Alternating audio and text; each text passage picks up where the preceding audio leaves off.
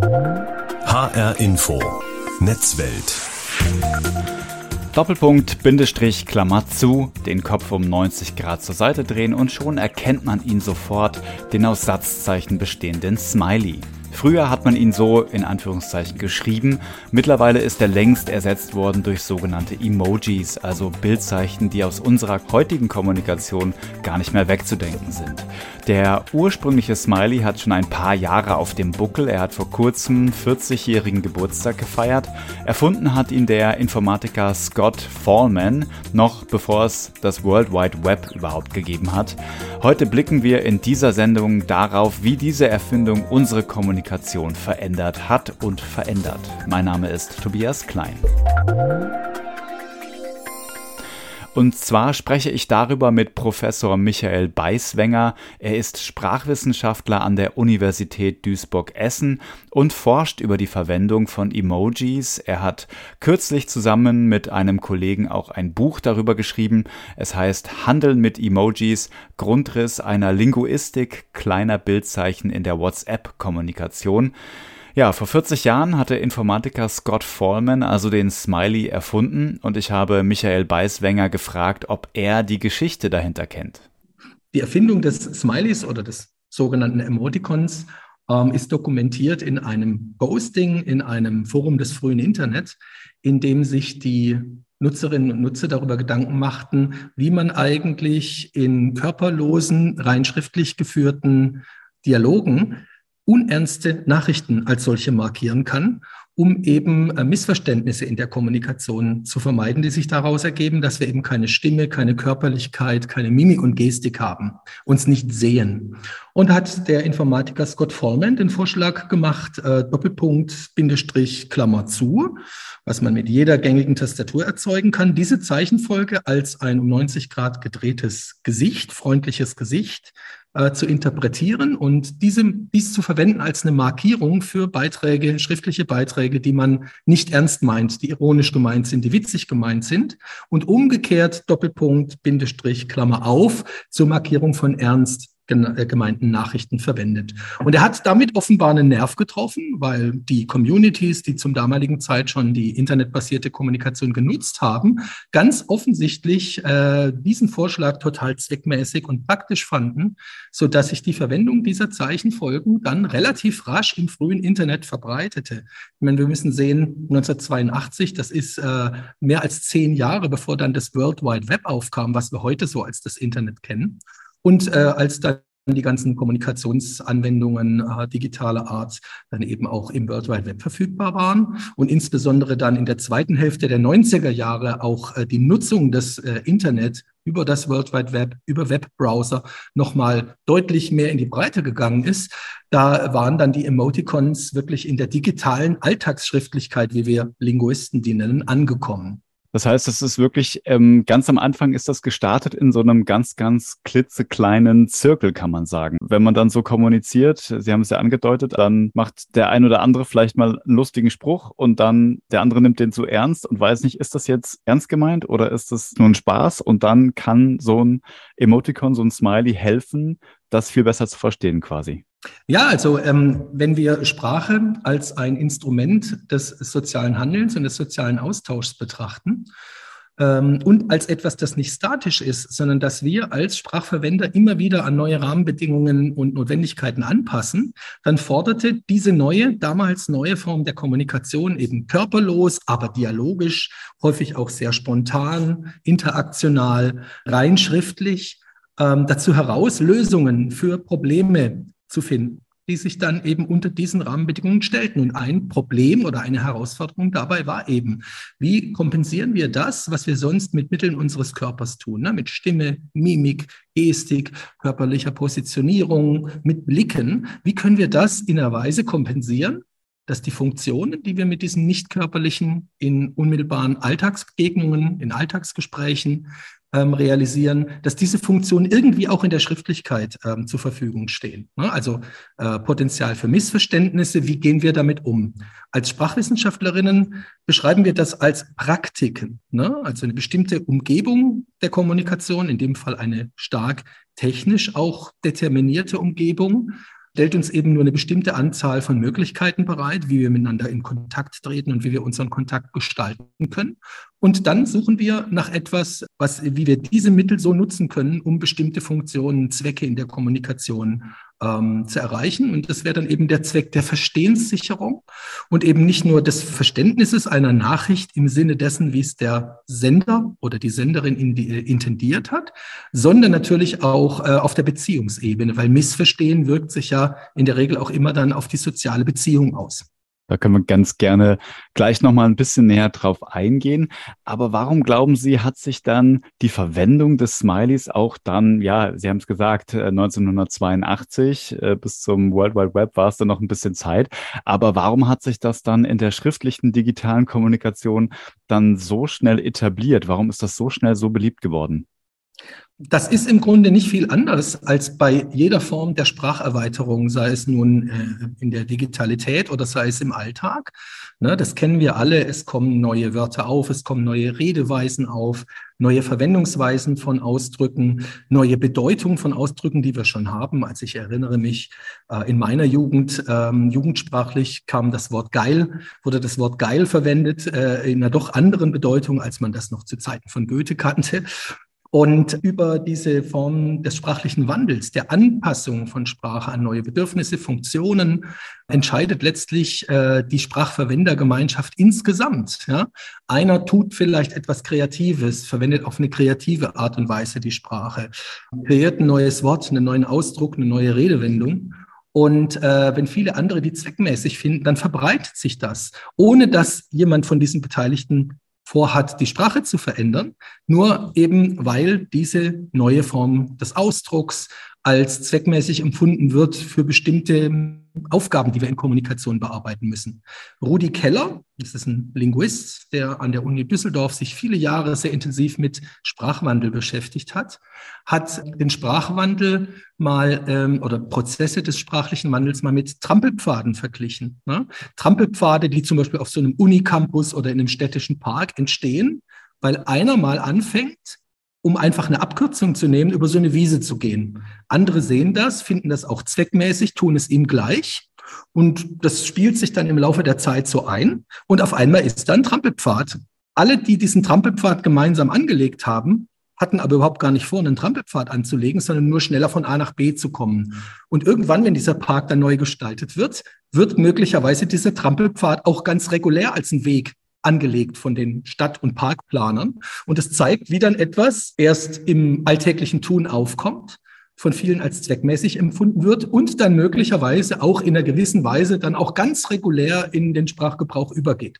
Und äh, da sehen wir, dass Sprache eben immer von uns als Sprachverwendern angepasst wird an aktuelle Bedingungen und Notwendigkeiten, die sich aus der Kommunikation ergeben. Jetzt haben Sie eben schon den Begriff Smiley und Emoticon im Grunde synonym verwendet. Macht man das so? Also ist sozusagen ein Smiley ein Emoticon oder ist ein Emoticon ein Smiley? Nein, wahrscheinlich eher umgedreht. Ja, also da gibt es verschiedene Bezeichnungen dafür, die auch in der Linguistik gebräuchlich sind. Umgangssprachlich, in der Alltagssprache wird natürlich oft von Smileys geredet. Smiley ist, äh, damit wird angespielt natürlich auf dieses freundlich lachende Gesicht, das ne, von Englisch von dem Verb smile. Emoticon, damit wird schon eine bestimmte ähm, Funktion verbunden. Also der Ausdruck Emoticon besteht ja aus Englisch Emotion und Icon. Also es ist ein kleines Ikon, eine Grafik oder ein grafisches Element, das auch mit der Tastatur erzeugt werden kann, mit dem wir bestimmte Emotionen transportieren. Wobei natürlich, ähm, wenn man sich das genauer an Kommunikationsdaten anschaut, also ganz konkret an der Art und Weise, wie solche Emoticons in sprachliche Äußerungen integriert oder diesen beigegeben werden, dann stellen wir fest, dass natürlich die Funktion Innerlichkeit zugänglich zu machen, Emotionalität auszudrücken, emotionale Reaktionen auf bestimmte Äußerungen des Gegenübers, dass die eine wichtige Rolle spielt, aber dass wir mit solchen Emoticons durchaus auch anderes tun. Zum Beispiel, gerade wenn wir jetzt auf, äh, in, zu den Emojis gehen, die ja die Weiterentwicklung der Emoticons darstellen, indem wir kleine Grafiken, also Bildzeichen in unsere schriftlichen Beiträge integrieren können, dass die zum Beispiel auch eine illustrierende Funktion haben können. Ne? Wir haben zwar auch im Bereich der Emojis einen großen Bestand an Emojis, die mit den Gesichtsausdrücke und Gesichtsgesten abgebildet werden. Aber wir haben natürlich auch Emojis, die ein Auto oder ein Flugzeug zeigen, die eine Sektflasche zeigen, ähm, die einen Pharao zeigen und so weiter, eine Mumie. Und ähm, da, die werden nicht mehr unbedingt nur eingesetzt, um dann Emotionen auszudrücken, sondern um beispielsweise eine schriftliche Äußerung für den anderen auszugestalten. Das Thema, was ich sprachlich anspreche, noch einmal ins Bild zu setzen für mein Gegenüber, was eigentlich ja nicht erforderlich ist, wenn ich sprachlich schon darüber spreche, also schreibe, aber dem anderen auch zeigt, schau mal, ich schmücke meine Äußerungen für dich aus, ich habe mir Mühe für dich gemacht, du bist mir wichtig. Und da sind wir dann schon auf der Ebene der Beziehungsarbeit, ne? dem anderen auch zu versichern, dass man ihn wertschätzt, ihn respektiert. Zu diesem Zweck werden dann Äußerungen auch ausgeschmückt. Und dieses Ausschmücken ist eben nicht reine Spielerei, sondern ganz wesentlicher Beitrag zur Pflege und Anbahnung von Beziehungen. Ich vergleiche das immer ganz gerne mit Poesiealbumseinträgen. In Poesiealbumseinträgen früher, da hat man ja immer einen netten Spruch reingeschrieben für den oder die BesitzerInnen des Poesiealbums. Aber viel wichtiger war häufig, dass der Spruch nicht einfach nur alleine steht, sondern dass er in schöner Schrift dargeboten wird und dass dann drumherum Stickerchen geklebt werden, ein Bild dazu gemalt wird. Und das alles hat auch die Funktion, hier zu zeigen, du bist mir wichtig, ich wertschätze dich, ich habe mir besondere Mühe gegeben, meinen Poesiealbumseintrag für dich auszugestalten gestalten. Also das heißt, da sind wir schon auf einer ganz, ganz anderen Ebene. Im Grunde ja, ja, für mich klingt das fast wie eine Weiterentwicklung, bei der wir heute sind. Also wenn man wirklich seine Nachrichten auch noch weiter ausschmückt mit bestimmten Emojis und Emoticons, dann sind wir im Grunde bei einer Wertschätzung, die ich dem anderen entgegenbringe. Sie haben es so ausgedrückt. Also, dass ich dann wirklich meine Nachrichten noch verziere mit zusätzlichen Zeichen, um zu zeigen, ich wertschätze das, ich will dir ein bisschen mehr geben sozusagen. Kann man das so sagen? Ja, auf jeden Fall. Das ist jetzt natürlich nichts spezifisch Neues, dass wir nur in der digitalen Kommunikation den Wunsch und die Absicht hätten, dem anderen unsere Wertschätzung, unseren Respekt, unsere Akzeptanz auszudrücken. Das machen wir in der unmittelbaren Begegnung, in mündlichen Gesprächen im Alltag natürlich genauso, nur dass wir da äh, viel vielfältigere und differenziertere Mittel zur Verfügung haben. Das können wir mit Blicken tun, dadurch, dass wir den anderen bei der Begrüßung anstrahlen, ihn umarmen und sagen, ähm, schön dich zu sehen. Oder eben nicht nur sagen, schön dich zu sehen, sondern dazu eben auch Körpergesten ausführen, die Stimme in einer gewissen Weise gebrauchen, die Mimik, die Augen, die Blicke und so weiter. Da wir eben in der digitalen Kommunikation das alles nicht zur Verfügung haben, brauchen wir eben etwas, was in ähnlicher Weise diese Funktionen erfüllen kann. Es greift sicherlich zu kurz zu sagen, dass Emojis und Emoticons einfach nur ein Ersatz für Mimik sind. Sie sind Bildzeichen und diese Bildzeichen werden unter anderem verwendet, um ähnliche Funktionen zu erfüllen, die wir in der persönlichen Begegnung eben über nichtsprachliche Mittel, körperliche Mittel ausdrücken würden. Und daneben können die Emojis aber noch ganz andere Funktionen erfüllen, zum Beispiel die Verständlichkeit sichern. Dass ich, und da kommen wir zurück eigentlich zu dem ursprünglichen Vorschlag von Scott Foreman, dass ich über ein bestimmtes Emoji ausdrücke, wie eine Nachricht zu interpretieren ist. Also dass zum Beispiel eine Nachricht ironisch gemeint gemeint ist. Ja, dass ich sage, wenn ich schreibe, das hast du aber toll hingekriegt und ich setze da ein wütendes Emoji dahinter, das zwingt ja sozusagen den Rezipienten dazu, äh, nach einer Deutung zu suchen, die jetzt das, was sprachlich ausgesagt wird und das, was das Bildzeichen auch über kulturelle Konventionen assoziieren lässt, dass ich das zu einer konsistenten Interpretation zusammenbringe. Und dann findet man eben dazu, dass möglicherweise genau das Gegenteil von dem gemeint ist, als das, was tatsächlich da geschrieben steht. Und hier haben wir dann eben äh, die Funktion, dass Emojis der Verstehenssicherung dienen. Das klingt für mich jetzt nach einer, im Grunde nach einer Erweiterung von Sprache. Also das heißt, dass ich mit den kleinen Grafiken, mit den kleinen Bildchen im Grunde in der Schriftsprache eine Erweiterung habe, mit der ich mehr Kontext geben kann. Die Emojis können wir auf jeden Fall als eine Erweiterung der Ausdrucksmöglichkeiten im Kontext digitaler Kommunikation betrachten, mit denen ich eben Dinge vereindeutigen kann oder zu einer geschriebenen Nachricht auch meine Innerlichkeit deutlich machen kann. Also ähm, wenn ich zum Beispiel schreibe, du hast mir gestern beim Umzug geholfen und dahinter mache ich dann äh, ein lachendes Gesicht mit einem Kussmund, dann ist, wird dadurch eigentlich deutlich gemacht, ähm, nicht sprachlich, wie ich zu diesem Sachverhalt, du hast mir gestern beim Umzug geholfen, stehe. Also, dass äh, ich mich da sehr darüber freue, dass ich dem anderen danke. Und das tue ich dann in diesem Fall unter Umständen ganz bewusst über ein Bildzeichen, ne, was vielleicht einfacher und holistischer Emotionen transportieren kann, als wenn ich das sprachlich schriebe oder nur sprachlich schriebe. Die Emojis sind insofern auch eine Bereicherung der schriftsprachlichen Ausdrucksmittel, weil wir hier Schriftzeichen und Bildzeichen wirklich auf der Ebene der Buchstaben miteinander kombinieren können. Wenn Sie beispielsweise in einer WhatsApp-Kommunikation äh, ein Emoji einfügen wollen, dann müssen Sie ja erst Ihre Tastatur umschalten auf eine Emoji-Tastatur. Ne? Sie klicken auf dieses lachende Gesicht-Icon in Ihrer App. Dann wird die Buchstabentastatur, die Sie vorher angezeigt bekommen haben, durch eine Emoji-Tastatur, die auch in mehrere Sektionen untergliedert ist, umgeschaltet. Dann wählen Sie das Emoticon oder das Emoji wie ein Schriftzeichen aus und dann wird es an der Stelle ihre Nachricht eingefügt. Und äh, das Interessante ist, dass wir ähm, die Verwendung von Emojis sowohl finden, um ein ganzes sogenanntes Posting, also eine schriftliche Nachricht in einer bestimmten Weise auszuzeichnen. Wir finden sie aber auch tatsächlich auf Satzebene, dass beispielsweise äh, eine Äußerung, du, äh, heute scheint die Sonne, die Sonne nicht als sprachliche Einheit, nicht als Wort realisiert wird, sondern als tatsächlich ein Sonnenbildchen. Es gibt ja auch diese Emoji-Vorschläge, die mir die Software automatisch macht, die ich dann annehmen kann oder ablehnen. Oder dass ich sogar als Wortbestandteil die einbaue. Das kommt natürlich nicht so häufig vor, aber ähm, ne, sie sind wirklich sehr flexibel, können überall eingepasst werden. Und insofern ähm, erweitern sie die Ausdrucksmöglichkeiten. Es ist natürlich eine spannende Frage, ob man jetzt Emojis tatsächlich als eine Erweiterung der Schriftzeichen betrachten würde. Das hieße ja, dass man Emojis als Schriftzeichen ansieht. Das ist aus linguistischer Sicht durchaus diskutabel, weil natürlich Schriftzeichen dazu dienen, Wörter aufzubauen. Und aus Wörtern werden Sätze gebaut. Und mit Sätzen verbinden wir die Präsentation sprachlicher Sachverhalte, das Ausdrücken von sprachlichen Intentionen, Handlungsabsichten in Bezug auf das Gegenüber. Und Bildzeichen demgegenüber sind holistische Zeichen, die werden ganzheitlich erfasst. Sie werden unmittelbar auch verarbeitet. Das sieht man auch daran, ich kann mit Emojis schon was assoziieren, ohne dass ich die schriftliche Nachricht gelesen habe. Wenn ich ein WhatsApp-Posting mir von weitem anschaue und da ist ein lachendes Gesicht drin oder so ein tränenlachendes Gesicht, dann assoziiere ich unmittelbar, dass das die Nachricht entweder mit was Positivem zu tun hat oder was Witziges ist.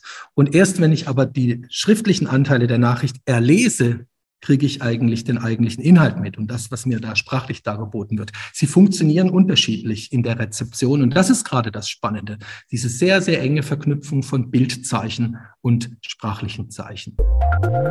HR Info, Netzwelt. Besteht denn auch die Gefahr, dass äh, durch äh, Emojis und durch den Einsatz gerade in der schriftlichen Kommunikation, in der Alltagskommunikation Sprache auch verstümmelt wird, dass wir ja Sprache im Grunde vernachlässigen und immer mehr auch mit den Bildchen arbeiten? Also gibt es da Gefahren? Sehen Sie da welche? Da sehe ich es aus empirischer Sicht gar keine Gefahren.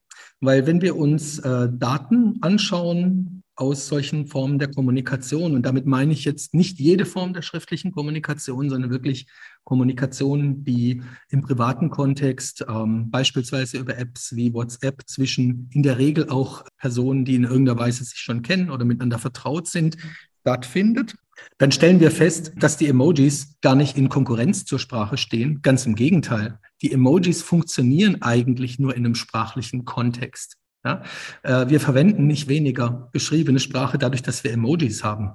Was schon allein deswegen nicht geht, weil Sprache viel, viel mehr kann als Emojis. Mit Wörtern bauen wir Sätze auf und verwenden dazu die syntaktischen Regeln des Deutschen, auch wenn die hier eher der Mündlichkeit angenähert sind häufig als der geschriebenen Standardsprache. Und mit Sprache können wir sehr differenziert Sachverhalte ausdrücken. Sie können mal ausprobieren, mit irgendeinem Bekannten, der Ihnen das nicht übel nimmt und das Spielchen mitmacht, sich einen Tag lang nur über Emojis auszutauschen per WhatsApp. Da werden Sie relativ schnell die Grenzen feststellen dann wird es nämlich, also wenn Sie ganze Sätze bilden wollen aus Emojis und Sie haben aber nur einzelne Emojis, aber Sie haben keine Konjunktionen, Sie können nicht differenzieren zwischen Adjektiven, Verben und Nomen, Sie können bei Nomen nicht über die Beigabe eines Artikels auszeichnen, ob es ein Gegenstand ist, den Sie beim anderen schon als bekannt voraussetzen oder ein neuer Gegenstand, dann werden Sie sehr schnell merken, wo die Grenzen der Kombinatorik von Emojis liegen. Und dann wird es natürlich hochgradig für kreative Deutungen anfällig und es wird ganz, ganz schwierig schwierig, sich da ähm, verständlich auszudrücken. Und entweder artet es dann in pure Spielerei aus, also als Ratespielchen, ja, aber man stellt dann relativ schnell fest, für die alltägliche Kommunikation ist das überhaupt nicht zweckmäßig. Wir finden zwar, wenn wir uns WhatsApp-Verläufe anschauen, und das tun wir übrigens auf Basis eines Korpus, also einer wissenschaftlichen Datensammlung von solchen Verläufen, die wir für Zwecke der Erforschung äh, digitaler Kommunikation angelegt haben. Wenn wir uns Verläufe anschauen, finden wir zwar bisweilen ähm, Sequenzen in solchen Verläufen, wo mal nur über Emojis kommuniziert wird, aber die sind meistens relativ kurz oder sind ganz klar als reine Spielerei markiert. Der, die ganz, ganz große Mehrzahl der Emoji-Verwendung ist immer auf die sprachliche Äußerung bezogen oder auf den Verlauf der sprachlichen Äußerung bezogen. Es kann durchaus darin Nachrichten geben, die mal nur aus einem Emoji bestehen. Beispielsweise, wenn, wenn vorausgeht, könntest du mir am Sonntag beim Umzug helfen? Und die angesprochene Person schreibt zurück, ja gern. Und der oder diejenige, der gefragt hat, sendet dann einfach nur so einen Kussmund zurück. Dann wird tatsächlich mit einem Emoji allein eine sprachliche, also eine Handlung ausgeführt, nämlich eine Dankeshandlung. Wenn wir den jetzt da rausnehmen, würden wir gar nicht verstehen, dass das hier als Dank gemeint ist. Aber genau in dieser Abfolge, wir nennen das in der Linguistik so eine sequentielle Abfolge von Äußerungen von unterschiedlichen Kommunikationsbeteiligten, genau an dieser Position dieses Verlaufs ist es fast absolut eindeutig, dass diese Emoji hier eine Dankesgeste realisiert, eben nicht sprachlich, sondern bildlich. Ja, und das zeigt, wie stark die in die sprachlichen Kontexte, wie wir das als Linguisten nennen, eingebunden sind und dass sie aber auch des Sprachlichen bedürfen, um ihr Potenzial ausspielen zu können. Und da, wie eingangs schon gesagt, erweitern sie die rein schriftliche, körperlose Kommunikation um Möglichkeiten, über Bilder etwas zu tun, ne, was sich in der Alltagssprache vielleicht über körperliche Mittel, über Zeigen, über Gestik realisieren würde. Also sie stehen gar nicht in Konkurrenz zur Sprache, schon gar nicht besteht die Gefahr, dass Emojis die Sprache verdrängen. Nein, sie bereichern in diesem spezifischen Feld der digitalen Alltagskommunikation, erweitern sie die Ausdrucksmöglichkeiten. Dass wir jetzt auch im Alltag immer häufiger Flyer, Poster, Plakate, Aushänge finden, auf denen auch Emojis verwendet sind, zeigt eher, dass auch in bestimmten Formen schriftlicher Kommunikation im Alltag außerhalb des Netzes Leute es als zweckmäßig empfinden, solche Emojis zu verwenden, aber natürlich auch immer in Rekurs auf Emoji-Praktiken, die wir in der digitalen Kommunikation kennen. Das ist dann aber beschränkt auf ganz bestimmte Textsorten. Ich habe noch nie in der studentischen wissenschaftlichen Hausarbeit Emojis vorgefunden, es sei denn, die Arbeit hat das Thema Emojis behandelt. Dann kommen sie aber als Zitate vor. Ja? Auch in einem Bewerbungsanschreiben ist es auch heutzutage völlig selbstverständlich, dass man sich da an der geschriebenen Alltagssprache orientiert.